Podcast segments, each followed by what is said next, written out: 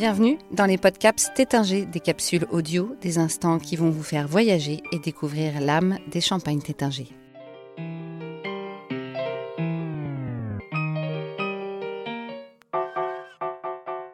Vitalie Tétinger, présidente du Champagne Tétinger, nous parle du temps.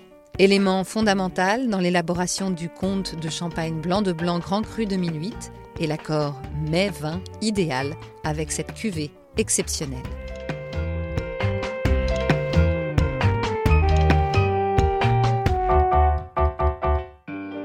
On va prendre le temps.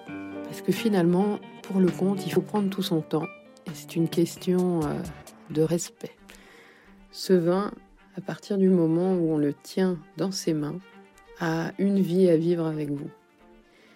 Ce qui est merveilleux, c'est quand on goûte cette première gorgée, ce blanc de blanc magnifique, d'une pureté incroyable, révèle toute sa jeunesse et aussi quelque part son potentiel de garde. Puis, on l'oublie un petit peu parce que généralement on ne le boit pas seul. Et au fur et à mesure qu'il se réchauffe dans la paume de votre main, viennent des arômes qui commencent à raconter toute son histoire.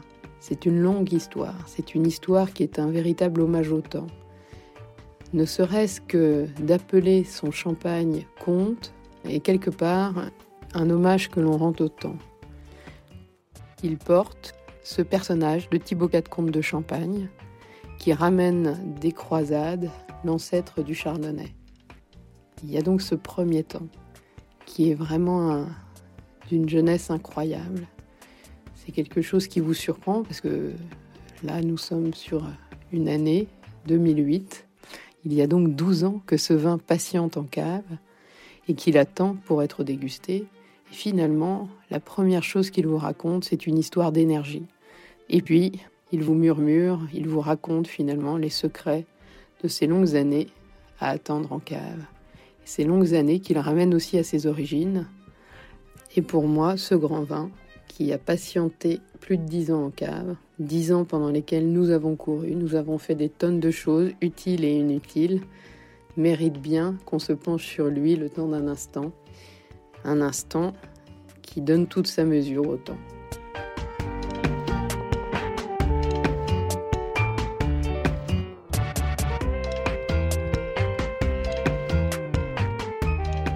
Quand on pense au comte de Champagne, c'est un vin qui n'appelle pas une frivolité, mais la justesse d'un plat qui sait se recentrer sur le produit.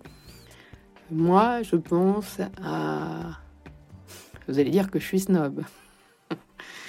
un homard poché, dont on aurait euh, encore euh, justement la finesse de ce goût euh, iodé et en même temps bah, un aspect légèrement translucide, très sensuel, pris dans du beurre qui viendrait justement nacrer cette chair.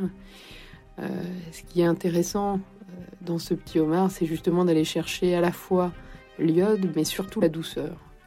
Et là, on peut dire que dans, ce, dans cet accord, le comte de Champagne, par euh, sa sublime acidité, viendra euh, totalement réveiller ce homard et peut-être lui redonner justement euh, tous les souvenirs d'une vie passée dans la mer.